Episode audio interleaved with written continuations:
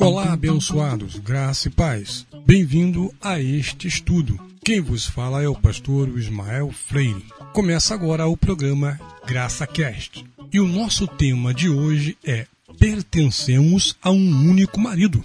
E a leitura encontra-se em 2 Coríntios 11, 1 a 6. Vamos ler a palavra. Diz assim o apóstolo dos gentios: Quisera eu me suportasseis um pouco a minha loucura. Suportai-me, porém, ainda, porque estou zeloso de vós com o zelo de Deus, porque vos tenho preparado para vos apresentar como uma virgem pura a um único marido, a saber, a Cristo. Mas temo que, assim como a serpente enganou a Eva com a sua astúcia, assim também sejam de alguma sorte corrompidos os vossos sentidos e se apartem da simplicidade que há em Cristo. Porque se alguém vos pregar-vos outro Jesus que nós não temos pregado, ou se recebeis outro Espírito que não recebestes, ou outro evangelho que não abraçaste, com razão o sofrereis. Porque penso que em nada fui inferior aos mais excelentes apóstolos. E se sou rude na palavra, não o sou, contudo, na ciência. Mas já em todas as coisas nós temos feito conhecer totalmente entre vós. Vamos agradecer a Deus por essa palavra. Senhor, eu agradeço a Ti, ó Pai, por essa mensagem, Senhor, que o Senhor nos concede, por essa riqueza que o Senhor nos concede, que é compartilhar a palavra da graça. Senhor, agora quem estiver ouvindo, ó Pai amado, que possa, Senhor, agora iluminar os olhos do seu entendimento e que essa pessoa possa experimentar o que é agradável a Ti, Senhor. E Pai, livre-nos da religião. É o que eu te peço. Amém. Queridos, qual era a luta, a guerra, a militância de Paulo? O que movia o apóstolo Paulo para que ele dia após dia, viesse lutar pela graça de Deus. Eu vou te dizer, a luta dele era nos apresentar a Cristo como esposa pura. Enquanto a religião apresentava as pessoas como imunda, como suja, pecadora, precisando de fazer purificações, rituais de purificações, a religião fazia isso, o judaísmo na época fazia isso olhava para o homem segundo a carne, porque o seu espírito ainda não havia sido vivificado em Cristo, se viam na carne, se olhavam e se enxergavam na carne. E o evangelho da circuncisão não é um evangelho para o espírito. O evangelho para o espírito é o evangelho da incircuncisão. E o evangelho da circuncisão visava as pessoas a se olhar, a se preocupar com religiosidade, se preocupar com monte, com jejuns, com abrusões, lavagens purificadoras com água. O evangelho da circuncisão propiciava isso. E agora chega um homem que saiu de lá de dentro do judaísmo e agora diz: não, a igreja é a esposa pura. E o apóstolo Paulo ele tinha um zelo de Deus era enfático às vezes, às vezes chato, a ponto de ele dizer: Olha, suportem-me na minha loucura. Se vocês acham que eu sou louco por dizer essas coisas, suportem-me, eu te peço. E ele tem uma frase aqui muito linda que ele fala: E se sou rude na palavra, não o sou contudo na ciência ou no entendimento.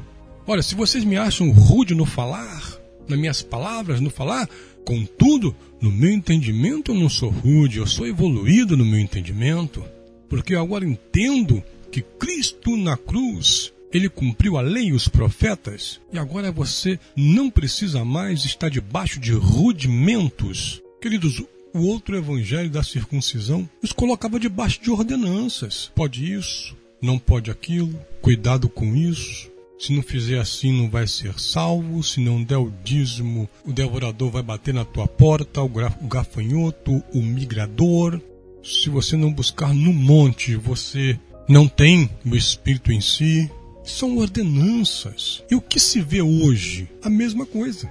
As pessoas estão se judaizando em parte, né? Porque algumas coisas do, do, do judaísmo eles pegam, abraçam e, e, se denominam a igreja judaica cristã. E Cristo aboliu. Cristo, não Jesus de Nazaré. Cristo, quando ressuscita, ele em si aboliu a lei. Por que então eu tenho que me judaizar? Por que então eu tenho que frequentar e pertencer a uma denominação, um segmento religioso que tenta me judaizar? Não, não, não, não. Estou fora.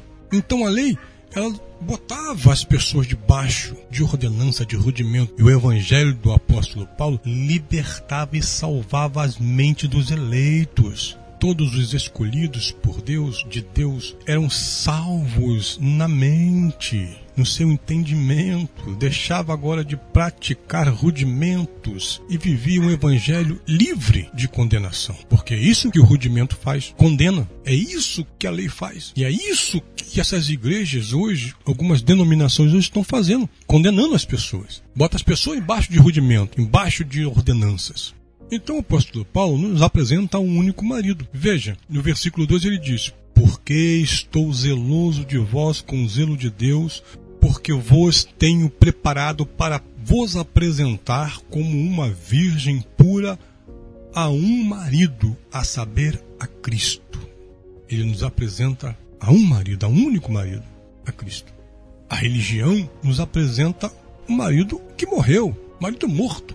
Paulo nos apresenta a um outro marido. Romanos 7, 1, 4. Não sabeis vós, irmãos, pois que falo aos que sabem da lei, que a lei tem domínio sobre o homem por todo o tempo que ele vive. Porque a mulher que está sujeita ao marido enquanto ele vive, está-lhe ligado pela lei. Mas, morto o marido, está livre da lei do marido. De sorte que, vivendo o marido, será chamada adulta, se for de outro marido. Mas, morto o marido, livre está da lei. Assim não será adulta, se for de outro marido. Agora, no versículo 4, ele explica essa analogia que ele faz essa linguagem de figura que ele faz, ele explica agora no versículo 4. Assim, meus irmãos, também vós estáis mortos para a lei pelo corpo de Cristo, para que sejais de outro. Que outro, Paulo? Aquele que ressuscitou dentre os mortos, a fim de que demos frutos para Deus. Quando o primeiro marido morre, ficamos livres da primeira lei. É isso que diz no versículo 2: porque a mulher que está sujeita ao marido enquanto ele vive, está-lhe ligada pela lei. Mas morto o marido está livre da lei do marido. Então o primeiro marido morre na cruz. Quando ele morre, estamos livres daquela lei. Aí ele explica, olha, assim, meus irmãos, também vós estáis mortos. Se morremos com Cristo, estamos mortos da lei pelo corpo de Cristo. Morremos com ele. Para quê? Para que sejais de outro, para que pertencemos a outro. Quando ele ressuscita, nós também ressuscitamos com ele. Agora, é, morremos com Jesus de Nazaré, pelo corpo, pelo seu véu, e ressuscitamos com Cristo. Então, nós não podemos mais pertencer ao que morreu. Morreu, passou. Morremos também com ele. E agora, quando ele ressuscita, ressuscitamos também com ele. E agora pertencemos a ele, ao que ressuscitou. Deus o que ele diz? Para que sejais de outro, aquele que ressuscitou dentre os mortos, a fim de que demos frutos para Deus. Só damos frutos para Deus se pertencemos ao marido que está vivo. Não ao que morreu, mas o que está vivo. Quando nós entendemos isso, que é maravilhoso. Porque aí você não tem que seguir Jesus de Nazaré. Porque Jesus de Nazaré ele era um judeu. Você não tem que se judaizar, você não tem que praticar lei mosaica. Não tem. Porque você não é judeu, você é gentil. Quando você entende isso, você se livra de tudo isso. Se estivermos casados com dois maridos, isso é adultério espiritual. Olha que sério isso, é adultério espiritual. Então não podemos estar com Jesus de Nazaré e com Cristo ressuscitado, ou com um ou com outro. Ou você morreu com Jesus de Nazaré e ressuscitou com Cristo. Na verdade, não tem nem como negar, todos morremos com Jesus de Nazaré. Então, na verdade, nós pertencemos agora é o Cristo ressuscitado. Agora veja uma coisa: imagine você, meu amigo, minha amiga, casado, casada, aí o seu cônjuge falece e você casa com outro. E um belo dia você está sentado na beira da cama, triste, olhando a foto daquele que morreu ou daquela que morreu. Como o teu marido ou a tua esposa atual se sentiria? Então, veja, é adultério espiritual. Não podemos pertencer ao Cristo ressuscitado e ficar chorando pelo Jesus de Nazaré, seguindo rudimentos de Jesus de Nazaré. É lógico, é óbvio, é óbvio, lógico que tem coisas que Jesus de Nazaré falou que transcende os tempos, que é para sempre, é eterno. Eu entendo isso. Mas quando eu falo do judaísmo, não temos que seguir. Assim como os profetas da lei também, tem muitas coisas boas que transcendem o tempo, é eterno. Mas nem por isso vamos seguir o judaísmo. Então, queridos, o primeiro marido morreu. Morreu, agora pertencemos a outro. Que outro que pertencemos, querido? Que outro que pertencemos? Aquele que ressuscitou dentre os mortos. Você sabia que o apóstolo Paulo não pregava Jesus de Nazaré? Não pregava. Não, pastor? Não, não pregava. Veja, é 2 Coríntios 11, 4 e 1 Coríntios 2, 2. 1 Coríntios 11, 4. Porque se alguém for pregar-vos outro Jesus que nós não temos pregado, qual é o outro Jesus que Paulo pregava? É o que ressuscitou. Ou se recebeis outro Espírito que não recebeste, ou outro Evangelho que não abraçaste, com razão o sofrereis. 1 Coríntios 2, 2 porque nada me propus a saber entre vós, senão Jesus Cristo e este crucificado. Paulo só pregava após a cruz. Paulo não pregava Jesus de Nazaré no tempo de sua carne. Primeiro que Paulo nunca teve contato com Jesus de Nazaré. Não pertenceu aos doze de Jesus de Nazaré. Quando Paulo recebe o chamado no caminho de Damasco, ele recebe pelo Cristo ressuscitado, Jesus Cristo que ressuscitou. Não Jesus Cristo de Nazaré, não Jesus de Nazaré, mas Jesus Cristo, o Senhor ressuscitado. Então ele diz: nada, porque nada me propus a saber entre vós, eu só quero saber pregar para vocês uma coisa: Jesus Cristo e este crucificado. Jesus Cristo depois da cruz, depois que ele foi crucificado em diante, é o que eu prego para vocês. E é isso também, queridos, que é o nosso propósito aqui no Graça Cast, é pregar Jesus Cristo depois da cruz, não antes da cruz. Repito, conforme já falei, tem coisas que Jesus de Nazaré falou que transcendem, óbvio, mas a nossa doutrina é depois da cruz. Abba Pai. É depois da cruz. O sistema religioso venera e pertence ao que morreu. Esse é o problema. Eles comemoram e anunciam a sua morte todo mês. Fazem um culto fúnebre e ali come da tua carne e bebe do teu sangue. Simbolicamente, simbolicamente, isso é sombra. Cristo ressuscitado é a realidade, é o perfeito, é o real. Por que, que eu tenho que ficar me sujeitando a isso, a comemorar e anunciar a morte. Se eu tenho em mim aquele que me deu vida, Cristo nos deu vida. Quando ele ressuscitou, ele nos deu vida, nos, nos deu vida. Então o sistema religioso pertence ao que morreu. Jesus de Nazaré, queridos, era servo de Moisés.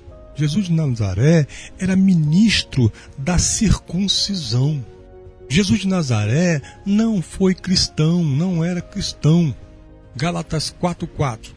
Mas vindo a plenitude dos tempos, Deus enviou seu filho, nascido de mulher, nascido sob a lei, para quê?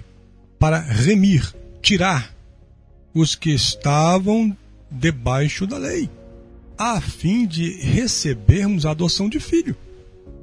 Então, Jesus veio para um propósito. Nasceu de mulher, nasceu debaixo da lei para um propósito. Para quê?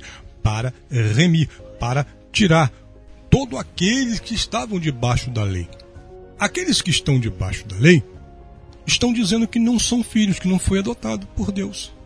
O versículo 5 de Galatas 4 diz isso: para remir os que estavam debaixo da lei, a fim de recebermos a adoção de filho. Então, se eu pratico obras da lei, se eu pratico judaísmo, se eu pratico rudimentos, eu estou dizendo automaticamente que não sou filho. E é muito triste isso. As pessoas não entenderem isso. É muito triste. As pessoas estão debaixo de rudimentos de Jesus de Nazaré. Veja o que diz Hebreus 6, de 1 ao 3. Olha só o que diz. Por isso, deixando os rudimentos da doutrina de Cristo. Olha, é para deixar ou é para prosseguir fazendo? É para deixar. Deixe os rudimentos da doutrina de Cristo. Prossigamos até a perfeição. Porque a perfeição agora, queridos, é Jesus ressuscitado. Não lançando de novo o fundamento do arrependimento, de obras mortas e de fé em Deus prossigamos até a perfeição. A perfeição é Cristo. A perfeição é não mais lançar fundamentos da lei. E que fundamento da lei é esse? Aqui no versículo 1 diz: não lançando de novo o fundamento do arrependimento de obras mortas de fé em Deus. Aí tem, e a doutrina dos batismos, é no plural, está dizendo aqui plural, porque batismos é iniciação, né? mas também tinha lavagem de purificação, muitas lavagens rituais de purificação. Continuando, ele diz: e de imposição de mão. Por que de imposição de mão?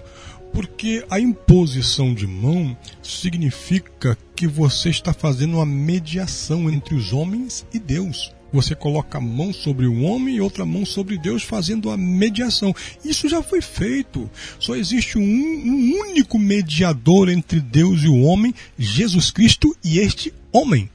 Então, por isso que o negócio de pôr mãos na cabeça, não deixa ninguém botar a mão sobre a tua cabeça, querido. Isso é mediação. E ele continua: da ressurreição dos mortos e do juízo eterno. Por que ressurreição dos mortos? Começou-se depois de que Jesus começou a curar, e ressuscitar, começou essa doutrina de ressurreição de mortos.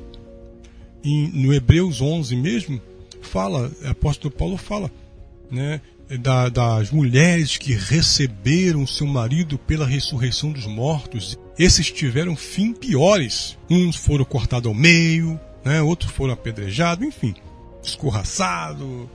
Tiveram mortes piores. Deixa isso de lado, não vale a pena. No versículo 3 ele diz: E isto faremos se Deus permitir. Eu quero dizer para vocês também, meus amados, que isso também nós aqui faremos se Deus nos permitir. Todos esses rudimentos que Paulo apresentou, nos apresentou, são rudimentos fracos e pobres. Fracos e pobres. Já passaram, já acabou, já teve o seu tempo. Agora nós estamos na graça. Graça, querido, é favor. Graça não tem preço. Eu, eu, sempre digo isso: graça é favor, graça não tem preço. Veja o que diz Gálatas 4, 9 e 10. Mas agora, conhecendo a Deus, ou antes sendo conhecido por Deus, como tornais outra vez a estes rudimentos fracos e pobres, os quais de novo quereis é, servir? Aí ele diz: guardais dias, meses e tempos e anos, é receio de vós que não haja trabalhando em vão para convosco. Então ele diz que esses rudimentos são fracos e pobres. Ora, se vocês é, conhecem a Deus, o melhor, se vocês são conhecidos por Deus, Como tornais outra vez a esses rudimentos fracos e pobres, as quais de novo quereis servir? Porque as pessoas estavam sendo judaizadas naquela época.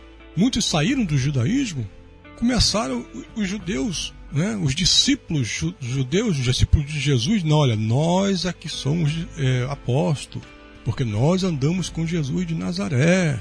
Olha, tem que guardar o dia santo, tem que guardar os meses, tem que guardar os tempos, os anos, tem que tudo ser guardado bonitinho. Tem que fazer os rituais de purificação, tem que ir para monte, tem que jejuar todo dia de Ankpur, tem que jejuar pelo perdão dos seus pecados.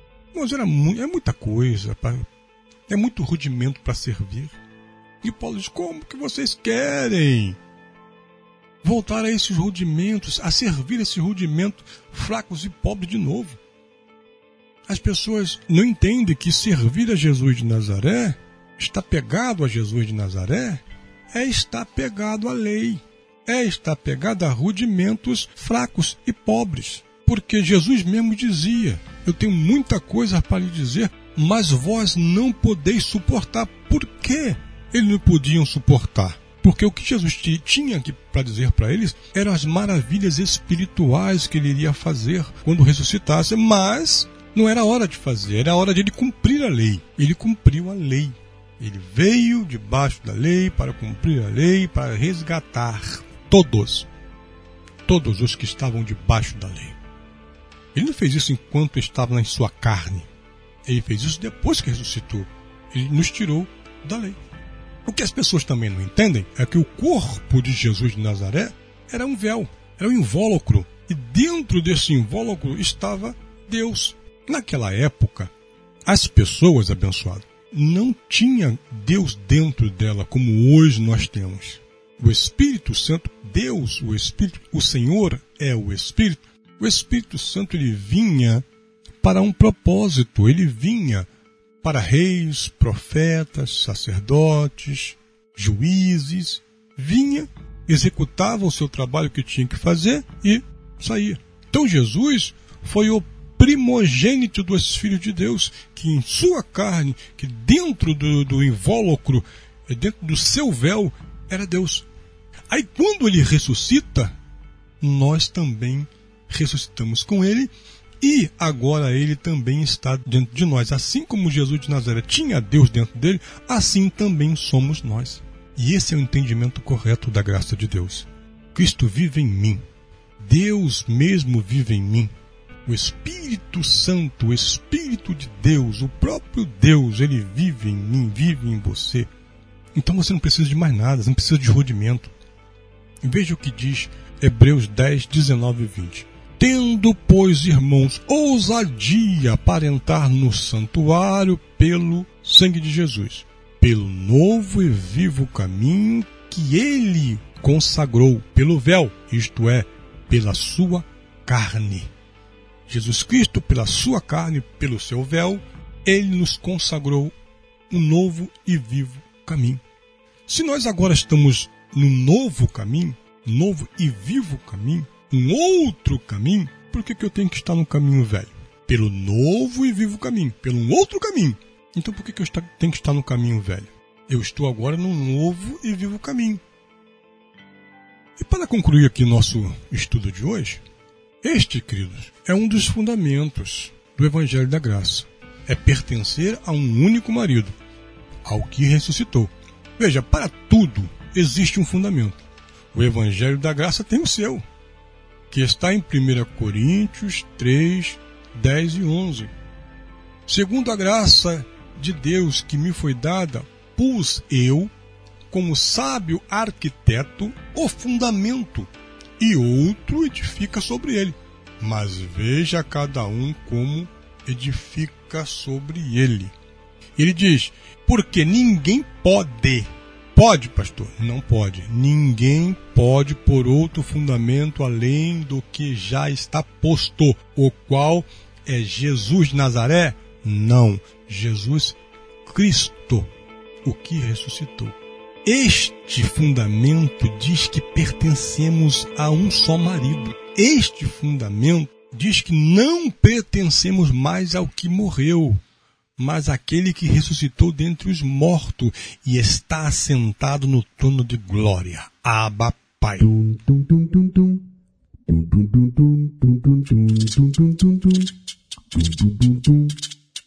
Eu quero agora agradecer pela tua paciência. Te espero no próximo programa. Tenho certeza que Deus, Ele está trabalhando no, no teu entendimento e que você agora está passando a entender as coisas pelo outro lado, pelo lado espiritual e não pelo lado físico. Porque a igreja que está aí só ela olha pelo lado físico, ela não olha pelo lado espiritual. Eu quero mostrar a vocês aqui o lado espiritual das coisas. Como nós já dissemos, Jesus de Nazaré era homem físico, carne. Deus estava dentro daquela carne, mas ele era carne. Quando ele morre, a sua carne é desfeita. O véu é rasgado, a sua carne é despedaçada, é desfeita. Quem ressuscita é Cristo, é espiritual. Cristo agora não tem mais forma. Quando ele ressuscita, ele se mostra no corpo de Jesus, porque os discípulos não iriam acreditar. E ele tinha que cumprir tudo aquilo que ele falou. Que em três dias edificaria aquele templo, aquele corpo. Então, ele edificou de fato aquele corpo em três dias. Sim ou não? Sim. Ele agora é espiritual, ele agora não tem forma. Ele é Deus. E Deus não tem forma. Ele é luz. Ele é o Pai das luzes. Ele é espírito, ele é o Pai dos espíritos. Então veja agora as coisas pelo lado espiritual. Que tenha um dia, uma tarde ou uma noite abençoada. Graças a Deus.